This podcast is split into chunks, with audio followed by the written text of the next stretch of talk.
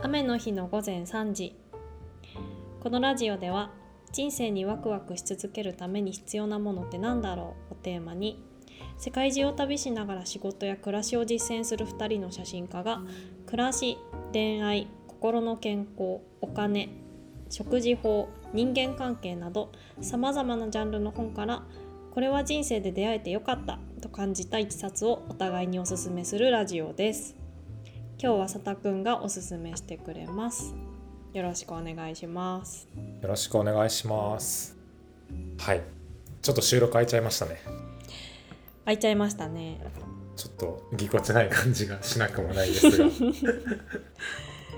ちなみに今日私はですね普段は岡山か東京から収録してるんですけど沖縄にワーケーションに来てるので沖縄からお送りしてます。おおちなみに沖縄のどこですか？えっとね沖縄の本島にいてえっとね南城市っていう結構端っこの方に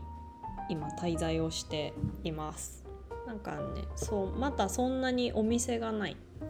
これから盛り上がる地域みたいな感じのとこなのでちょっと下見下見というか見物に来ました。楽しそう。楽しいです。雨だけどねずっとああ一緒ですね。台湾もずっと雨ですもんあもう梅雨入り台湾？そう。だからもう晴れ間を最近は見てないですね。なるほど、まあ、沖縄も台湾もさほど多分位置的にうん。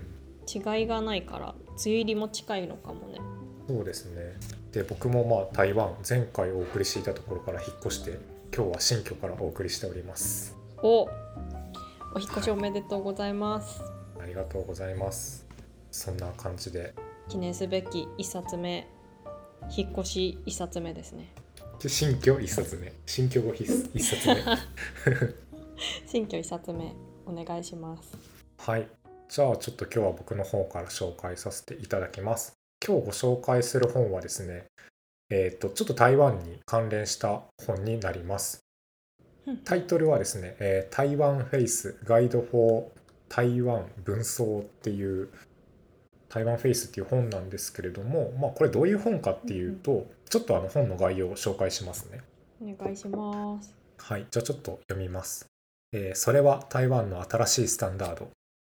現在の台湾の顔といえる台湾カルチャーを牽引する50組の取材を通してより身近により深く台湾と向き合う一冊。これを読めば台湾カルチャーの今とこれからこれからが分かります。っていうような、まあ、内容になってるんですけれども2002年に台湾政府が発展計画の一つとして掲げた歴史や文化を創造性に結びつけた産業。でまあこれイコール文装っていうような形で、まあ、今の台湾のムーブメントになって、でおそらく台湾来た方ならご存知だと思うんですけど、えー、と松山文装区っていうちょっと日本の統治時代の工場とかをリノベしたような、えーなんていうんですかね。ちょっとおしゃれな施設だったりだとかそういうのが結構ちらほらあったりするんですけれどもああいったのが、まあ、今回のその文装の文脈にあたる、まあ、建物だったり、まあ、商品だったりしますと。で、まあ、そういったカルチャーシーンを作り出している台湾の人たち50組の、まあ、インタビュー本みたいな形になっていて、うーんまあ、それをなんか読み解くことによって今の台湾が分かるみたいな、まあ、内容になっていますと。なんかメディアを見たことあるんだけどこのあ本の。なんかメディアもすごいうん本の元になってるメディアかな？そうですね。ちょっとあの簡単にこの本作られた方のご紹介もさせていただくと,、えー、と浩二さんという方で今台湾向けのメディア「初耳」っていうメディアの、まあ、ウェブマガジンですかね。そこの編集長をやられてる方でもともとはあの JTB グループのインバウンド関連の業務をやられていてそこから、えー、とスタートトゥデイ今は ZOZO っていう名前かな、まあ、ファッション通販サイトの ZOZO タウンの海外事業をずっと手掛けられていたと。でまあそこからいろいろと台湾の日本と台湾のカルチャーイベントを実際台湾と日本で行ったりだとかそういったイベントプロデューサーを務めつつ、まあ、初耳っていうウェブマガジンをまあやられているそうですね。台湾カルチャーのそういった軸で活動されている方っていう感じですね。ねえメディアすごい可愛くて。そうそう。なんかすごい。写真も美しいし。独特ですよね。いや独特で今回ちょっとなんであのこの本をご紹介しようと思ったかっていう背景とかもそうなんですけど実はちょうどこの浩二さんと先日少し前にちょっとお話しさせていただく台湾でお会いする機会があってうんそでそこでちょっとまたいろいろ話したこともあって今回せっかくこういったアウトプットの場があるのでちょっと紹介できればなという感じです。はいなるほど。ちなみにのちさんは文章とかって聞いたことあります、文章は聞いたことはあるんだけどなんかそんなにすごい深くなんだろう関わ 関わったことは 関わったことはなくってだからなんかなんか背景とかも全然知りません私は。そうですすよなかなかごい興味深い。うん、なんか日本でいう地域創生みたいなもうのにも近いんじゃないかなっていう気はしていてて。なるほど。なんかすでに台湾に残ってる古き良きものから新しいものをこう生み出していくっていう概念でなんか広く使われてる言葉だったりするのででなんかまあそういった文脈で台湾の人たちもじゃあそれをテーマにどうなんだろうな作り上げていくかっていうようなものが、まあ、この本のなんていうんですか一つのテーマになってるというか。うんうんうん。なるほど。でまあ実際じゃあ書かれてるインタビューされてる内容っていうのは、まあ、いろんな方いらっしゃるんですけどその方たちの仕事の内容だったりだとか、あとまあライフスタイルの価値観だったりだとかあとまあ文章についてどう思ってるかみたいなところをこういろいろと聞かれてるような内容になっていますと。なんか台湾私も前行った時にすごく感じたのがはい、なんかそういうカルチャーの陣みたいなのをその、もちろん出版社が作ってるパターンもあると思うんだけどすごいこう個人が作ってたりとかなんかアーティストさんがこうみんなで集まって作ってたりっていう文化がすごい盛り上がってるうん。なーっていうのはすごい感じてうん。なんかプラス盛り上がってるだけじゃなくてクオリティがそれぞれめちゃくちゃ高いなみたいなのをすごく感じたんですけどなんかもちろん今回紹介してくれてるその本もすごくクオリティが高いなと思っててなんかなんでみんなそんなに台湾の人たちってセンスが良いのだろうっていうのをすごく行くたびに感じる。確かになんか台湾の人って結構なんだろう日本よりももうちょっと個人を前面に押し出してまあ日本も今そうですけどどっちかっていうと企業っていうより個人が前面に出出ていてうーんなんだろう横のつながりとかもすごいつながってて一緒になんか立ち上げたり作り上げたりするパターンって結構多いんじゃないかなとは思ってますね。そうなんだ。うん、でまあちょっと本の話に戻すと、まあ、なんで僕がそもそもちょっとこの本どういう出会い方したのかっていうところもちょっとお話できればと思うんですけどもともと僕が確か多分ちょうどハイフンの活動、まあ、ハイフンっていうもともと僕日本のなんていうんですかね。ちょっとこう地域の地域を暮らしてみてその時の体験とかを雑誌にするっていうような活動を何人かのクリエイターとしてたんですけどその最中に当時僕も次のキャリアどうするかみたいなことを考えながら結構頻繁に本屋さんに足運んでた時期っていうのがあってうんうん。でその時当時の東京の書店のデザインコーナーに見つけた本あった本が、まあ、これだったんですよ。うーんなるほど。そうでまあそれでそこで立ち読みすることになるんですけど僕ももともとその台湾移住する前に計4回ぐらいは台湾に訪れてるんですけどうんうん初めてまあ行った時が大学卒業後でその時は当時まだちょっと日本が副業とかフリーランスとかっていうのがあんまりなかった時だったと思うんですけど、うんうん当時やっぱ僕好きなことで生きていくにはどうすればいいかみたいなことをずっと漠然と考えててうん。でまあなんかその手段としてサラリーマンなのか企業なのかフリーランスなのかみたいなところをずっと考えてたんですよね。うんうん。その時なんでかわかんないですけど台湾はそんなことを体現してるなんかロールモデルっぽい人たちっていそうだなみたいな感じで台湾一周してそういう人たちになんか会いたいと思って片っ端からこう Facebook 使って台湾のうんうん。アーティストっぽい人に連絡するみたいな。へえ面白い。そう漢字でそういう人たちに会いに行く旅っていうのをしてたんですね。うんうん。で結果まあなんかその時に同世代の方とか実際その写真家として活動してる方だったり実はあとこの本にも掲載されてる方にも出会ったことがあっておおすごい。そう。でなんかそのいろんな話聞いていく中ですごいなんか刺激とか気づきがなんかあったんですよね。うんうん。でその時になんか台湾の僕の印象としては、まあ、なんか誤解を恐れずに言うと当時はなんか日本の方がちょっと全体的に発展してるなってなんか思ってたんですけどうんうん。実際はなんか台湾の方が一歩先行ってる部分も結構あるなとは思ってて。うーんなるほど。なんかそれは実際の働き方だったりあとその民主主義のあり方だったりあとまあ人としてのあり方例えばその LGBTQ の部分だったりだとか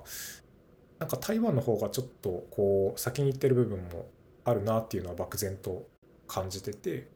でなんかそういうところを入り口になんか人とかそういう文化に自分がなんかこう出会ったことによってまあ台湾が好きになったっていう経緯なんですよ。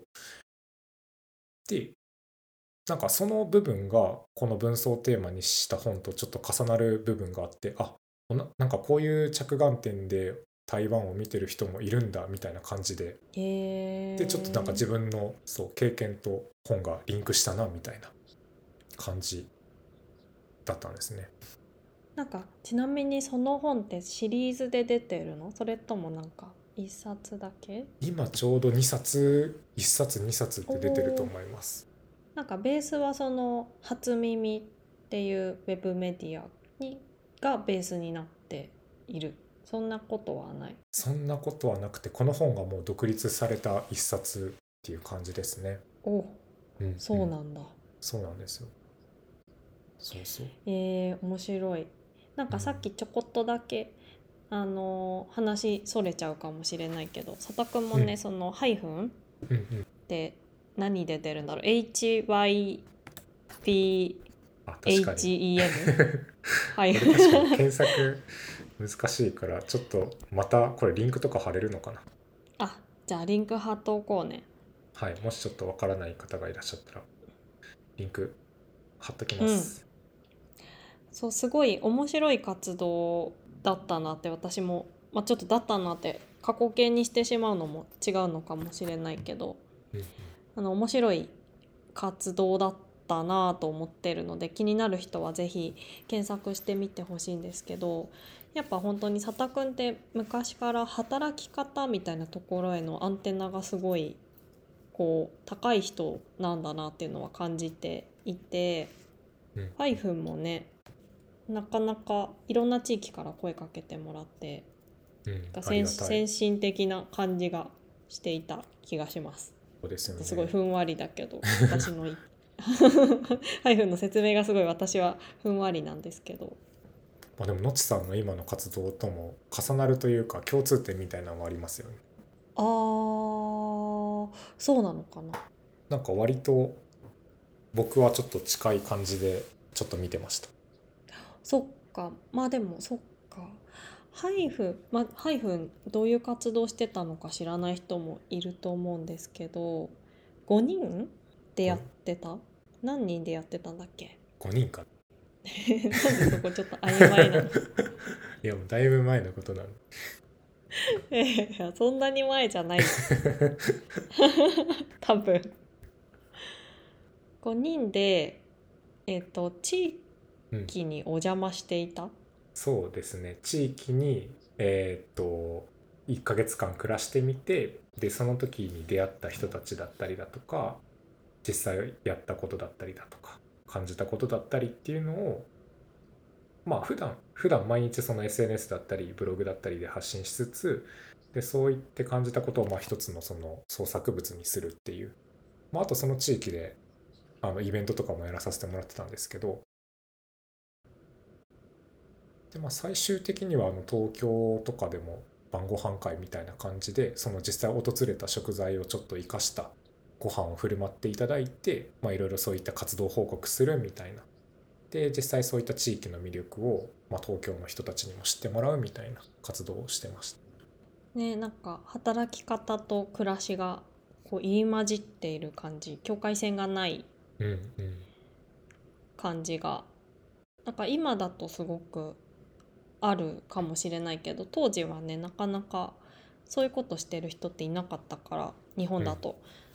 なんか先進的だったなと私もすごい久々にハイフンのことを思い出しました。なんて言ったらいいのかな。社会実験みたいな感じでしたよね。確かに。そうだね。どうなるのかみたいな。まあ、やっぱり継続っていう部分で言うとやっぱりみんな一クリエイターの方たちと一緒にやってたからやっぱみんな進む方向性はやっぱり違うから継続とかってなるとやっぱり難しいかなっていうのもあるんですけどなんかまあ僕はまたちょっとそういった同じようなことが今後またできるのであれば全然やってみたいなっていううん。感じではありますね。ね集まってるメンバーも面白かったもんね。本当に。それぞれのあプロフェッショナルみたいなうん、感じの人たちが集まってて、そう。あこの人たち集まったら面白いことできそうだなみたいな空気はすごい感じていた。うんうん、そういうあれで言うとやっぱ台湾ってそういうユニットではないけれども例えばデザイナーさんあと写真家さんあとホテルとかレストランのオーナーやってる方。でこの3人が何か共同で商品作ったりだとかそうういうなんかお金儲けが先に来るんじゃなくてこれやりたいって言ったのがどんどん実現していくっていうのが結構台湾はあるのかなと思ってて、うんうん。うん、それってどんぐらい前からこうなんかある文化なの？でももう僕が初めて訪訪れた2014年ぐらいからはも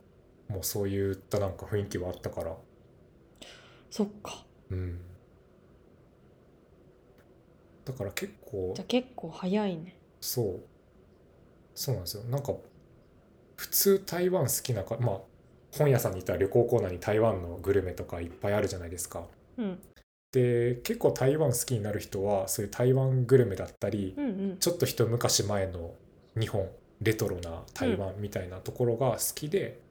好きになられる方多いと思うんですけどうんうん。僕はなんか逆に日本にない新しさみたいなのをうんうんうん。すごい台湾に感じて人から好きになったから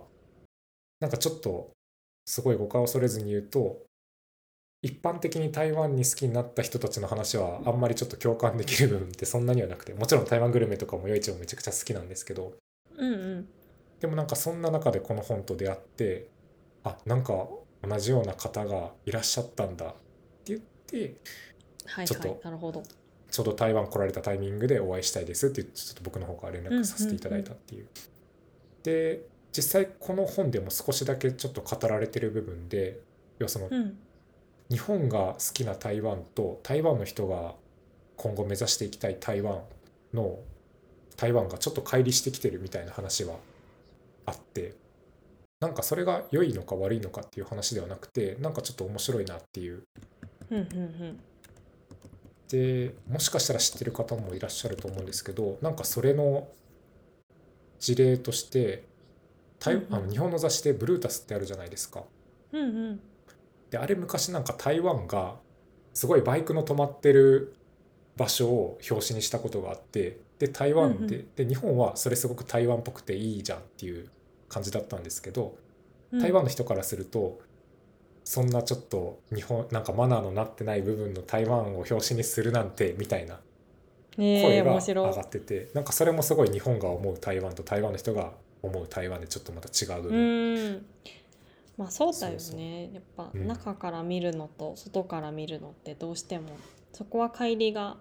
あるしそれがなんか面白かったりもするしね。そうそうそう。それでなんかただの批判で終わるんじゃなくて台湾っぽいなと思ったのが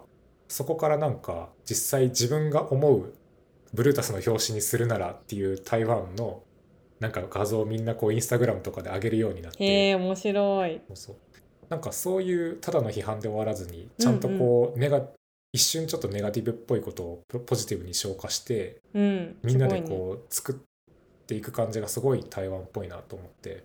なんかそれは僕もなんか昔すごいなと思ってブログに書いたりもしたんですけど。うんうんそうなんですよ。めっちゃいいね。そうそんな感じで。はい。ごめん私が話をそらしてしまった本から。すいません。あ全然全然。でちょっとこの本の中身はもうインタビュー本になってるのでなんかどういう人が出てるのかみたいなちょっと一人一人紹介しきれないんですけどやっぱりなんか面白かったのがさっき言ったように人がちょっと前面に出ててなんだろうな。さっき言ったように肩書きが一つじゃない人が多いんですよね。みんななんかいろいろやられてたりなんかそれはやっぱり今っぽいなって思うしなんか台湾の人ってすごく横のつながりも大切にしてて実際その登場されてる方もみんななんか友達だったりするんですよね。だからなんかそういうつながりが多分こうすごく日本よりもちょっと強いなっていうのがあってだすごくなんかそういう雰囲気というのかな文化というのか面白いなっていう感じでしたね。そんな雰囲気がはい感じ取れる本はいということですね。ちょっと内容にはあの 今日全然触れてないんですけど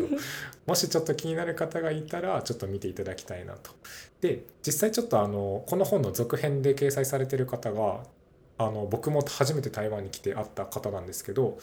うんうんあのちょうど78年ぶりにその人と再会してこの文装の話題にもなったんですよ。おすごい。実際その掲載されてる方ってどういう人なのっていうのもしちょっと知りたい方がいらっしゃったらあの僕の YouTube にもアップしてるのでもしよかったら見てください。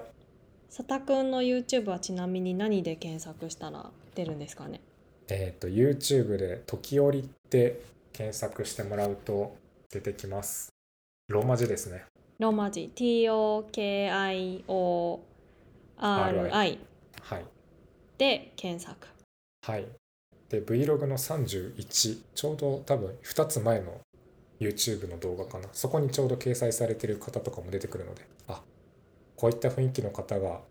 掲載されてるんだみたいな風にちょっとまた思っていただければ嬉しいですはいはい。ありがとうございます。ちょっと急ぎ足になりましたがあっという間だからね毎回。そうそうそうもしあの台湾少しでも興味ある方がいらっしゃればぜひぜひちょっとね今まだそんな気軽には行けないですけどぜひちょっとまた開けましたら来ていただけたら嬉しいです興味持っていただけたら嬉しいですはいはい。そんな佐田さんからの一冊でした。聞いてくれた方ありがとうございます。ありがとうございます、は いじゃあ。そんな感じで次はのちさんの本の紹介になりますよろしくお願いします、私から紹介します。はい、ということで今日はこんな感じで終わりにしたいと思います。皆さん良い一日をお過ごしください。良い一日を。それではまたバイバイ。バイバイ。